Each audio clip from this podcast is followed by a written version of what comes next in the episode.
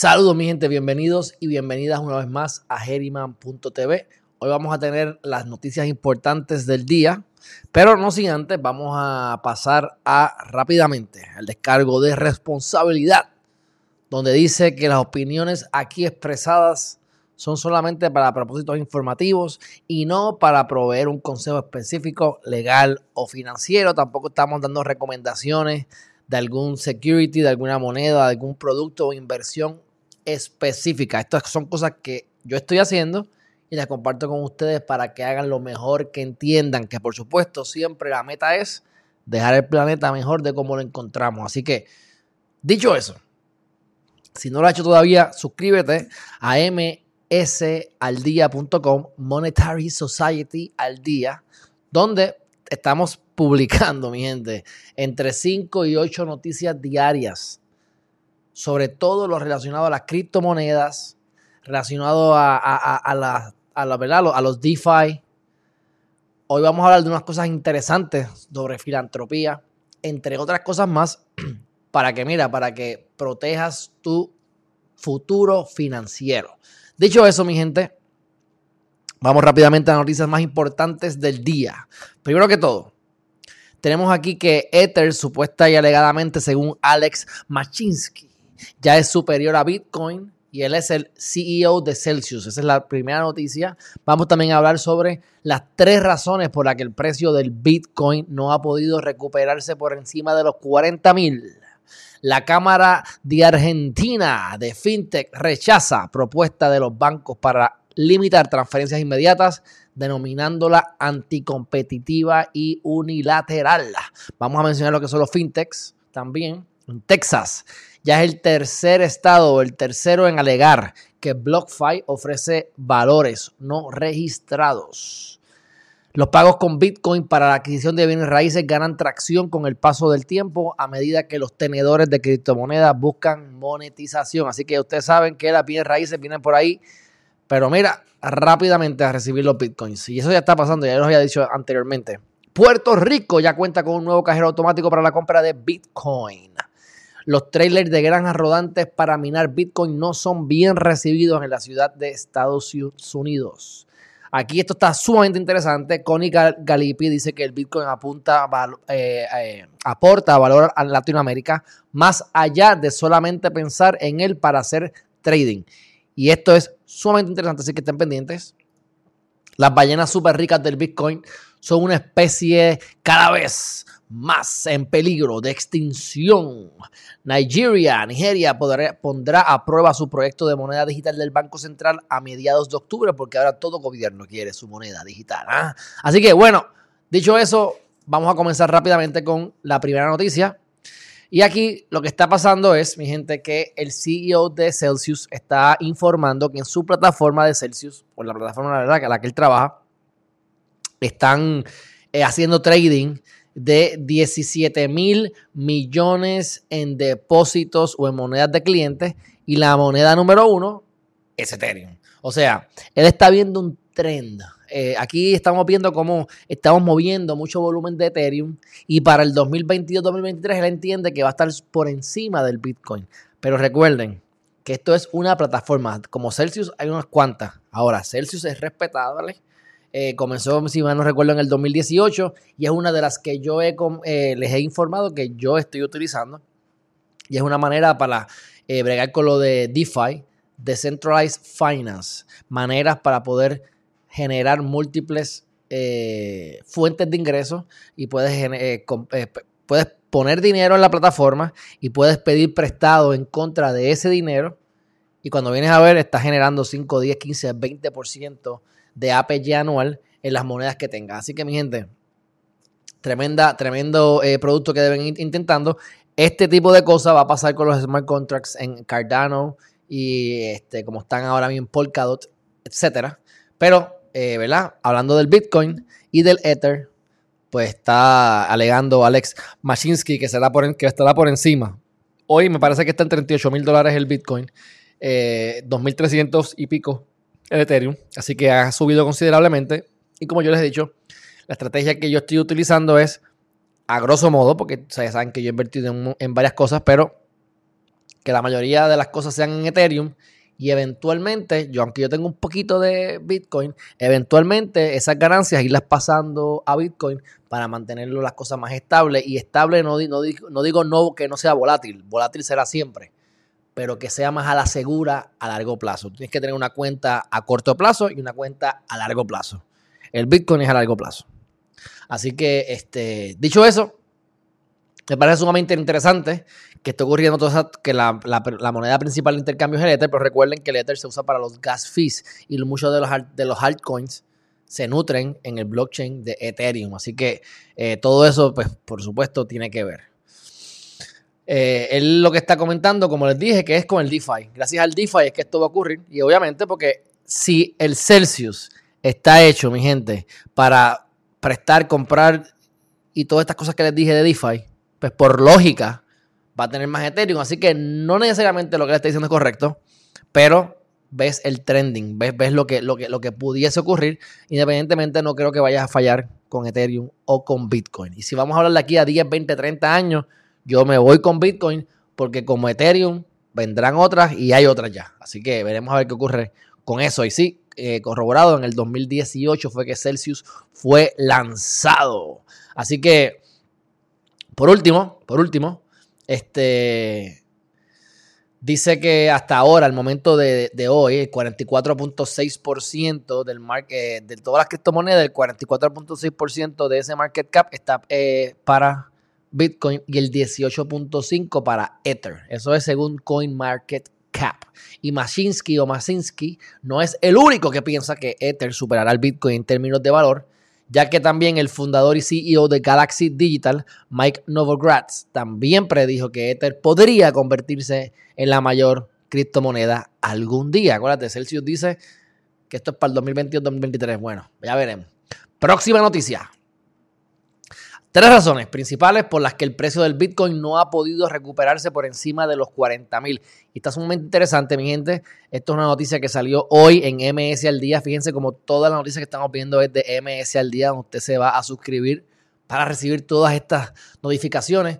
Las va a recibir una vez por semana para tener las más vistas, el resumen de las más importantes. Y pues a través de estos videos también va a poder ver las que yo seleccione para comentar. Dicho eso, la primera razón, para decirla rápidamente, si quieren ver más detalle, vayan a la, ¿verdad? A la, a la, a la, página, al artículo como tal. Pero, en primer lugar, dice que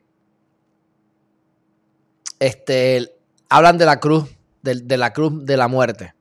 Y la cruz de la muerte, vamos a mencionarlo por encimita, pero la cruz de la muerte, en resumen, que eso se vio en junio, en resumen es que si tú tienes un all time high, lo más alto que hayas logrado, y tumba a un 50% o por debajo del 50% de los últimos 200 días, se conoce como un death cross. Míralo aquí, dice, el precio del Bitcoin formó una cruz de la muerte esta madrugada, esto fue en junio de 2021, lo que significa que la media, media móvil en los últimos 50 días de su precio cayó por debajo de su media móvil de, de los 200 días. La media móvil de los últimos 50 días de su precio cayó por debajo de la media móvil de los últimos 200 días. Eso es lo que es el, el, la cruz de la muerte. Y mírenlo ahí cómo se hace la, curvita. Así que, dicho eso, esa es una de las razones que ocurrió, porque eso lo que dice es, mira, hay una, una, cruz de la muerte y esto, nada de esto es seguro, mi gente, son cosas que han ocurrido en el pasado y pues uno trata de ver cómo lo puede proyectar.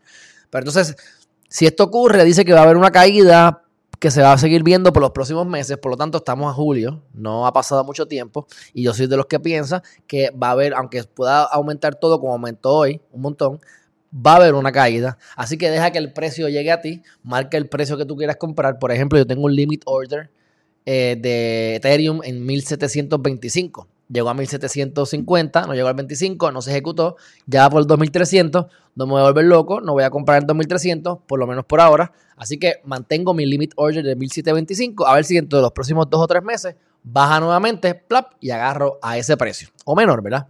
Así que, este, esa es una de las razones. Entonces, uno de los mayores factores que ejerce, en presión también es que el, el fortalecimiento del dólar, alegadamente, y esto es comparándolo con otras monedas y demás, eh, momentáneamente, porque ustedes saben que la inflación y en Puerto Rico ahora mismo están salió una noticia hoy de que la carne está hasta tres veces más cara. Eso es, esto es este, inflación a todo lo que da. Pero a nivel general, en comparación con otras monedas, eh, fuera de los, del Bitcoin y demás, el, dólar ha, recopilado, ha, agarrado valor en los últimos meses. Y eso hace pues que, el Bitcoin no sube tanto. Si el, si el dólar deprecia, pues obviamente, aunque, el, aunque el, Bitcoin no crezca como tal, sí va a apreciar en comparación con el dólar. Así que esa es la segunda razón. Entonces, la creciente fortaleza del dólar detuvo la tendencia alcista de un año en el rendimiento de los bonos del Tesoro de Estados Unidos a 10 años, lo que también es un reflejo de que las expansiones económicas observadas en la primera mitad de 2021 están comenzando a perder fuerza y existe la amenaza de que una nueva ola de infecciones del COVID que amenazan la recuperación económica mundial, lo que también es miedo, miedo de lo que pueda ocurrir, mi gente. Este, está pasando en todas partes del mundo, también en Puerto Rico, que si la variante, que si la delta, que si no sé qué van a dar con el COVID, y ya rápido la gente tiene eh, miedo y empiezan a aumentar las restricciones y empiezan a amenazar y que tienes que ponerte vacuna obligatoria y que yo estoy en contra de eso, pero eso no viene al caso. Este, entre otras cosas. Así que ahí tienen las tres principales cosas por las cuales no se ha subido a mayor a más de 40 mil dólares por Bitcoin. Algunos otros dicen que ha aumentado, como quiera, porque estaba en 29 mil, lo saben, hace poco, hace unos dos o tres días atrás. Porque Elon Musk eh, volvió a hacer comentarios. Pero bueno, eh, ustedes saben que no soy fan de eso, pero tengo que ser lo más neutral y objetivo. Y yo se los tiro ahí. Pero esas son las tres principales por las cuales no ha subido de 40 mil, subirá eventualmente Nuevamente, como dije del Ethereum, soy, del que, soy el que piensa que dentro del el 2021, en algún punto del 2021, vamos a bajar nuevamente. Y por eso es que tenemos que tener un número. El caso mío ahora mismo, hoy, puede cambiar mañana, es que lo tengo un limit order a 1725 de Ethereum si baja. Este, y si no baja, pues eventualmente tendré que comprar más caro, ¿verdad? Pero por ahora creo que va a haber una última corrección y va a haber una nueva subida de aquí al 2022. Así que estaremos pendientes y seguiremos informando. Próxima noticia. Esto es una cuestión que está ocurriendo en eh, Argentina. Los bancos ahora mismo tienen miedo, por supuesto, muchos de ellos, y están aquí quejándose. Dicen, desde la Cámara de Argentina de FinTech, eh, se expresaron el rechazo, expresaron el rechazo a la propuesta de las cámaras bancarias ABA y ADEBA de limitar las transferencias a cuentas virtuales, considerando que se trata de una práctica anticompetitiva que no cumple con el marco regulatorio actual y que atenta contra la interoperabilidad del sistema y la inclusión financiera. En este sentido, desde la Cámara de Argentina FinTech aseguraron que es falso, esto es importante, que es falso el argumento sostenido por las asociaciones bancarias que asevera que la interoperabilidad entre cuentas facilita el ciber o cyber delito. Esta afirmación no está avalada por datos, por el contrario, existen acuerdos de colaboración entre proveedores de servicios de pagos, PSP, y bancos en pos de proteger a los usuarios que redujeron significativamente las tasas de fraude, con casos concretos en que el ciberdelito se disminuyó en un 90%. Me todo lo opuesto. Todo lo opuesto están tratando de seguir controlando tu dinero. Estos son asociaciones, no son bancos, no son bancos como tal, pero están alegando cosas que son falsas. Así que con que tú conozcas algo un poquito sobre lo que está ocurriendo, te das cuenta de las mentiras y por suerte, y me sorprende bastante, que la Comisión de FinTech de Argentina esté, eh, no esté avalando esto y esté bloqueando, como quien dice, este intento de afectar las criptomonedas en Argentina. Entonces vamos a ver lo que es fintech. Rápidamente, esto lo busqué en Google, pero es para que ustedes tengan la definición de lo que es fintech, porque no necesariamente saben lo que es todavía.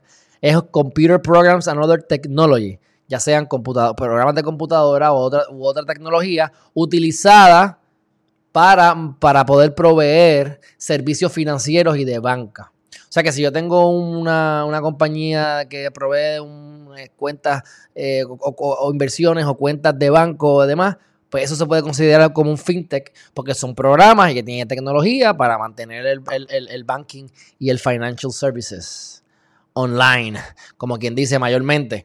Así que eh, eso, son, eso está surgiendo a todo lo que da y la comisión que se dedica a eso solamente en Argentina, pues ya saben, le denegó esa petición por ahora a las asociaciones de bancos. Próxima noticia, en Texas. Ya Texas es el tercero en alegar que BlockFi ofrece valores no registrados. Yo sigo pensando que no son valores. Ahora lo que pasa es que a diferencia de lo que, por ejemplo, puede ser un Bitcoin o puede ser Ripple, que eh, a través del XRP transfieren dinero, pues aquí en BlockFi están este, invirtiendo. Tú estás invirtiendo dinero, como pasa con Celsius, que ellos te pagan intereses, ¿verdad? Pero dicho eso, la Junta de Valores del Estado de Texas ha solicitado una orden de cese y desista contra la firma de criptopréstamos BlockFi por no operar un valor con licencia a nivel estatal o federal. En caso de que el juez conceda la orden en la audiencia virtual del 13 de octubre, BlockFi y sus filiales BlockFi Lending, BlockFi Trading probablemente tendrían que dejar de ofrecer las cuentas de intereses BlockFi en el estado sin registrarse con un regulador local o con la Comisión de Bolsa y Valores de Estados Unidos. La presentación afirma que BlockFi tiene más de 691 millones de dólares en activo bajo la gestión de aproximadamente 25 mil residentes de Texas a partir del 9 de junio. Y eso solamente en Texas, mi gente. Aquí estamos hablando de billones de dólares. Las cuentas de intereses BlockFi violaban, según ¿verdad? lo que están alegando en el estado de Texas, eh, el gobierno, violaban la sección 4.A de la ley de valores. Y lo que dicen es que el mero hecho el mero hecho, y lo que hace un poco diferente, bastante diferente a Ripple, pero entiendo como quiera que no debería ser un valor, pero el mero hecho de que una inversión esté vinculada a una criptomoneda, la tecnología blockchain o algún otro tipo de activo digital, no la elimina de la regulación de valores si constituye un contrato de inversión, un pagaré, una prueba de endeudamiento u otro tipo de valor. Bueno, vamos a ver qué está interesante por demás. BlockFi ya se enfrenta a una orden de cese y desiste de la Oficina de Valores de Nueva Jersey. También están en Alabama bregando con la misma cuestión. Así que vamos a ver qué ocurre con BlockFi, pero BlockFi es una de mis plataformas que más me gusta. Eh, había hablado de Celsius, había hablado de Nexo, hablado de BlockFi. BlockFi ha estado eh, otorgando una tarjeta de crédito. Así que está, póngase en línea ahí para que le llegue en algún momento. Y además, el Estado ya alberga algunas de las principales empresas de minería. Este es Texas y esto es importante porque ya como quiera ellos son bien pro criptomonedas, así que hay que ver cómo termina esto. Pero eh, ya ellos tienen ahí mineros como Riot Blockchain, Argo Blockchain y BlockCap. Y al menos Riot Blockchain y Argo Blockchain son inversiones que yo he hecho en, en las acciones regulares.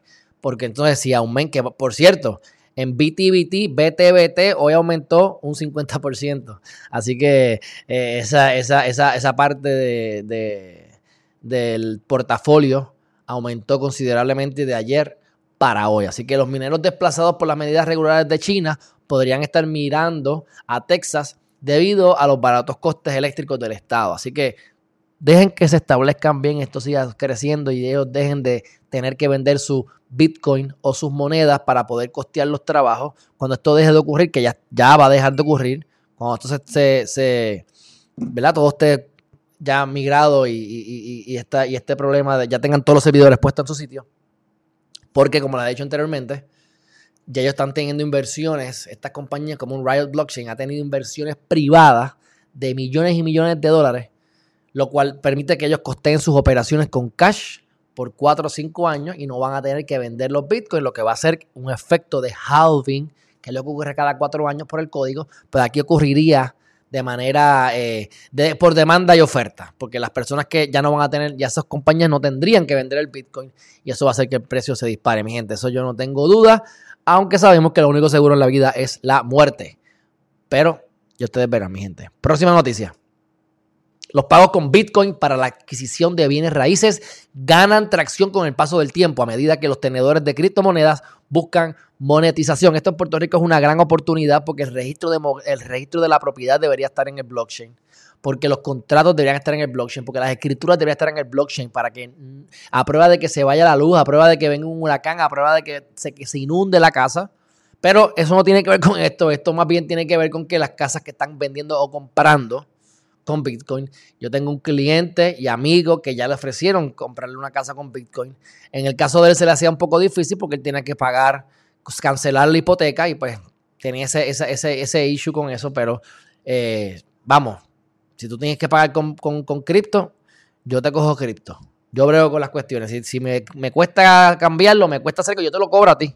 pero yo lo acepto en principio, no voy a dejar de aceptarlo, eh, sea lo que sea. Así que, ¿qué es lo que dice aquí? Pues mira, los resultados muestran, hicieron una, una, el Nickel Digital Asset Management, un gestor de inversiones europeo y regulado dedicado al mercado de criptomonedas, encuestó a inversores institucionales y gestores de patrimonio de Estados Unidos y Europa, que en conjunto tienen 275 mil millones de dólares en activos bajo gestión. Están manejando esa cantidad de activos y los resultados demuestran o muestran que el 76% de estas personas están preocupadas por la seguridad de sus activos digitales y en el mismo porcentaje dijo sobre el tamaño del mercado de liquidez, seguido por el 71% que ve el entorno regulatorio para el mercado de criptomonedas como un problema importante. O sea, a nivel general, las preocupaciones mayores es, no está regulado esto bien, lo están empezando a regular ahora, no sabemos qué va a ocurrir, cómo van a terminar las regulaciones y va a ser muy oneroso para mí o no. Y la otra es, oye, esto sube y baja demasiado, tengo miedo, yo quiero como que soltar la volatilidad un poco para poder dormir tranquilo, vamos a invertir en, en, en, en, propiedades de bienes raíces, inmuebles. Por lo tanto, ¿qué es lo que se está viendo? Que personas que tienen bastante Bitcoin o bastante criptomonedas, perdonando el error, criptomonedas en general, están comenzando a ofrecerle a esas compañías que tienen esos clientes bienes raíces en donde aceptan criptomonedas como método de pago.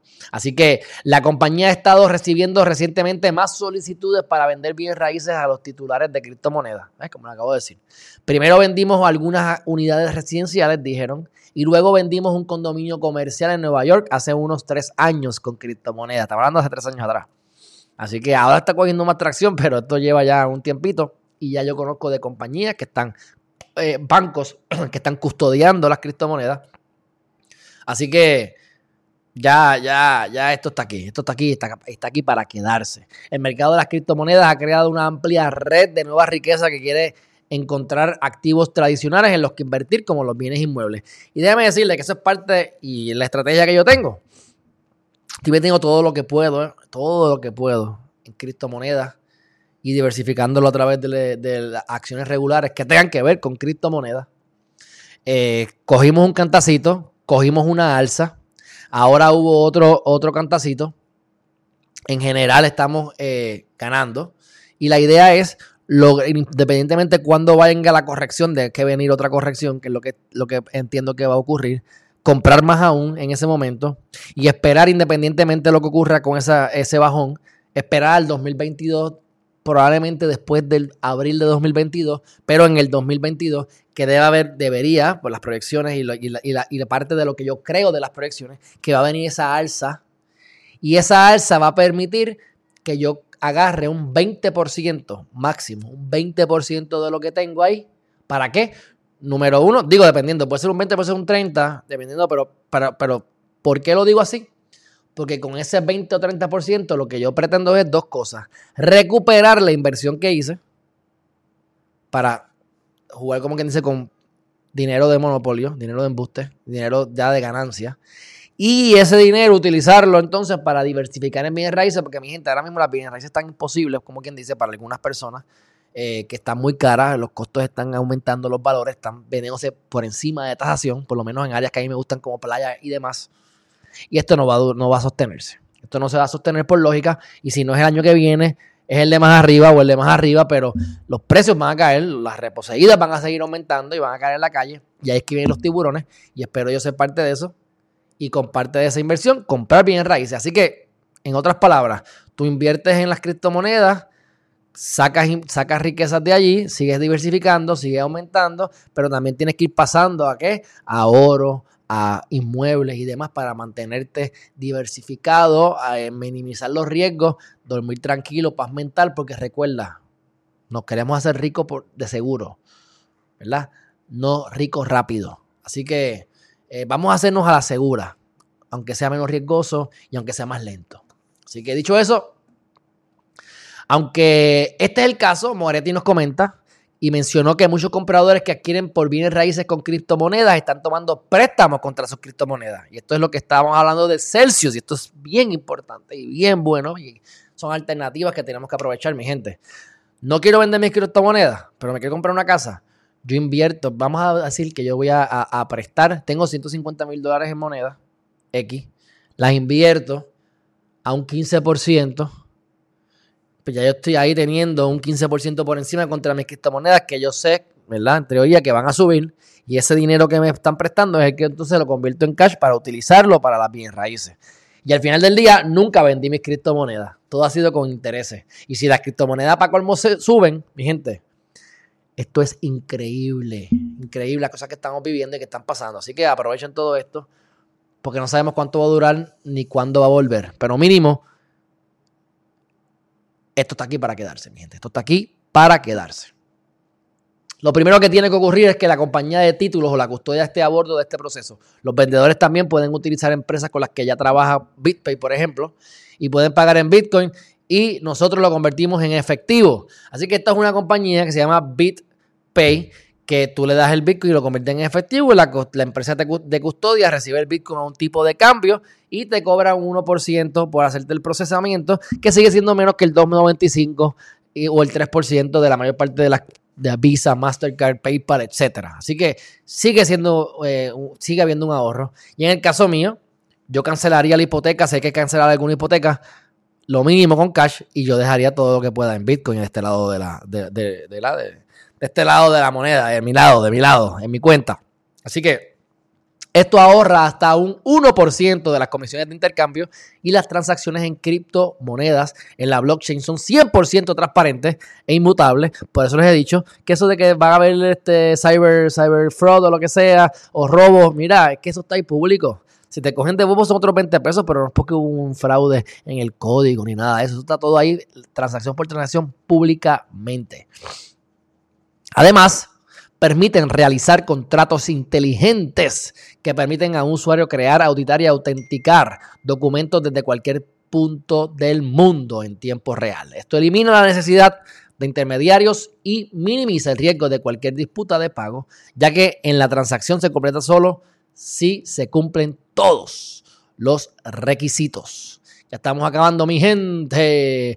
En Puerto Rico ya cuenta con un nuevo cajero automático para la compra de Bitcoin. Pues básicamente que están poniendo diferentes ATMs o ATH, como dicen a toda hora en Puerto Rico. Y tiene que ver con el Bitcoin. Y básicamente es que Bitstop, que es la compañía, fabricante estadounidense de cajeros automáticos de Bitcoin, ha instalado un nuevo equipo en Puerto Rico. Se trata del octavo dispositivo de la empresa eh, que coloca en la isla caribeña y está en Carolina, porque llegan a Puerto Rico al, aeropuerto. Dicen aeropuerto de San Juan, pero realmente el aeropuerto internacional de Puerto Rico es en Carolina y alrededor de esa área que están poniendo las diferentes máquinas porque está más dirigido al turismo, por supuesto, hasta que esto se, sea más de para todo el mundo, que todo el mundo esté ya metido en esta cuestión, que no lo es todavía así.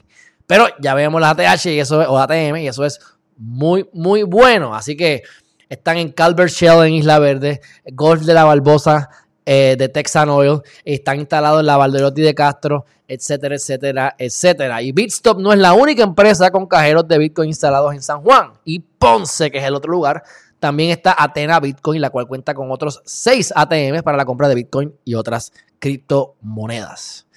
Próxima noticia, mi gente. Los trailers de granjas rodantes para minar Bitcoin no son bien recibidos en la ciudad de Estados Unidos.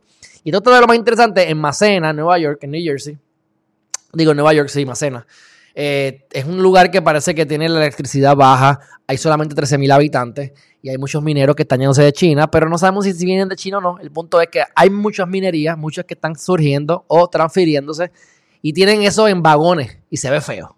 Y se ve feo y a ellos no les gusta esa cuestión. Y está interesante porque ellos dijeron, no, no, no, vamos a sacar a esta gente de aquí porque eso se ve feo y o lo sacan de aquí o lo guardan y lo usan en alguna cosa, pero yo no quiero que eso se vea así porque la gente se está quejando y aquí somos un lugar de poca, de poca población, que es bonito, no vengas a dañarme la vista. Oye, yo no me estoy quejando, a mí también me gusta que se vean lindas las cosas, así que después de que no lo, después de que no lo baneen, no lo bloqueen, no hay problema. Así que, próxima noticia, mi gente. Ok, esta noticia, aunque la enfocamos más bien en Connie Galipi diciendo que hay algo que aportar además de valor, este, además de, trading, ¿verdad? Perdóname, en el Bitcoin para Latinoamérica, lo que me llama mucho, mucho la atención de esta noticia es que, mira, dice Galipi, que es la presente, que verdad que, que, es quien está a cargo de esta empresa sin fines de lucro, que lo que hace esta empresa, digo, esta empresa básicamente lo que hace se llama BitGift BitGift. Te doy Bit, Bitcoin. ¿Ves? Es, una compañía que, que se dedica a buscar charities. Te dan dinero y las pone en filantropía. Y ahí es que viene el concepto, que por eso es que voy a, estoy hablando de esto, DeFi, Decentralized Finance, pues DeFi de Decentralized DeFi, será DeFi, Decentralized Philanthropy. El mismo concepto. Tú me das dinero a mí para filantropía en el blockchain y en el mismo blockchain yo te voy a decir en dónde se, para dónde se fue ese dinero. Así que permite que si la gente en el caso de Puerto Rico dieron fondos para Huracán María que nunca llegaron o que están llegando ahora 3, 4 años más tarde, pues a través del BlockFi nos enteramos en cada centavo dónde fue a llegar. Y esto sería, esto es fantástico. Esto es fantástico.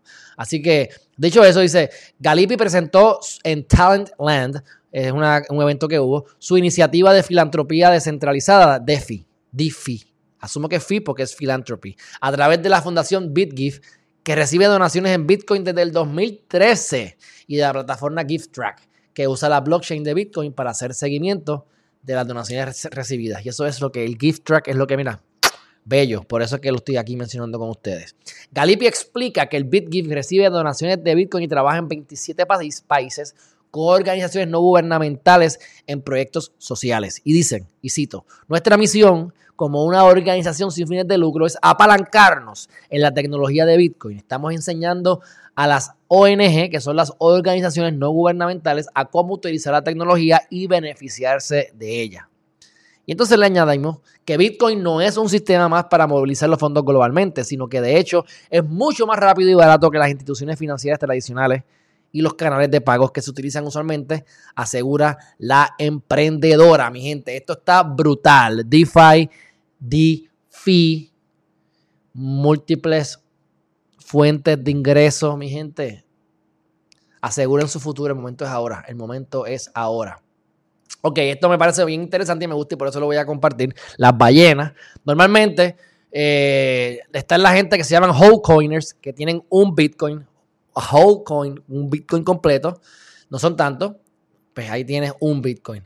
Si tienes de 10 a 100, pues eres pez pequeño. Si tienes de 100 a 1000, eres un tiburón. Y si tienes de 1000 en adelante, eres una ballena.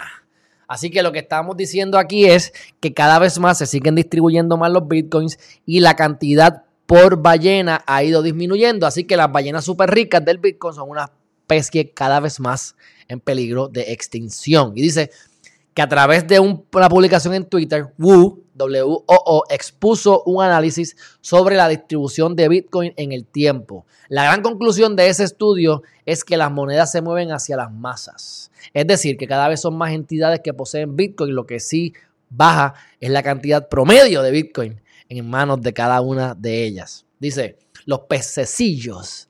¿ah? La data muestra que mientras las ballenas más grandes se van haciendo cada vez menos comunes, los pececillos, como se refiere a los propietarios con menos de 10 bitcoins, ya acumulan el 13.6% de los bitcoins en circulación. Si tú tienes desde un porcentaje pequeño de un Bitcoin hasta 10, 10 Bitcoin, que en estos momentos sería un equivalente a 300, casi 400 mil dólares en valor, ya serías un pececillo. Ahora, Wu argumentó, y son el 13.6%. Wu argumentó que esa clase de propietarios podría superar en porcentaje de monedas a las ballenas, que son con mil o más bitcoins, que tienen un total del 26% del suministro. El 10%, el el 1% de la riqueza, el 99% de las riquezas está en el 1%, ¿verdad? Pues mira, aquí, en este mundo del Bitcoin, el 1%, el equivalente, es el 26%, tienen, tienen el 26% del Bitcoin, no el 99%. Y va bajando ahí se va viendo parte de los beneficios. Aunque los denominados pececillos tienen la mitad de esos bitcoins, ese porcentaje, en porcentaje, el panorama cambia si se toman en cuenta los fondos en los exchanges que no lo están considerando. Al ser entidades que tienen custodia de las monedas de miles de usuarios, a lo mejor dicen esto es de una persona, no, no, pero tu, Coinbase puedes tener eh, 2 billones de dólares, por decir una, en Bitcoin, pero realmente 500 son tuyos y, y, y 1.5 son, ¿verdad? O 1500 son de la gente. Y si incluyes ese 1500 de la gente, ya ese 13.6% aumenta un 30%, que sería más que lo que tienen las ballenas, mi gente. Así que puede parecer que los pececillos no tienen más que las migajas que van dejando las ballenas a su paso. Sin embargo, la revalorización de la criptomoneda a largo plazo hace que cada vez menos cada vez sean menores los promedios de Bitcoin por usuario, pero mayor su equivalencia en dinero fiat, porque el aumento del valor del Bitcoin sigue aumentando. Así que, aunque el cardumen de pequeños peces va aumentando, Wu consideró que la historia para el 2021 es, es el aumento de los delfines y tiburones, que yo espero convertirme en un delfín o tiburón. Esa clase de propietarios de Bitcoin, aquellos que tienen entre 100 y 1000 Bitcoins, muestra un claro incremento en tiempos recientes. Mi meta personal, mi meta muy personal, ya yo se los comenté, es tener por lo menos, es tener de aquí al 2020, 2000, digo, de aquí al 2025, 2030, esto es a largo plazo, tener por lo menos 100 Bitcoin. Y 20 Ethereum concluyendo este año. Así que este no está fácil porque mientras más tiempo pasa, más caro se convierte el Bitcoin y más difícil es tener un Bitcoin. Así que tenemos que, tener que hacer chavitos y ponerse a trabajar, enfocarse y a invertirlo rápidamente. De sus cálculos, Wu excluyó las monedas conocidas como propiedad de Satoshi. Está bueno el análisis.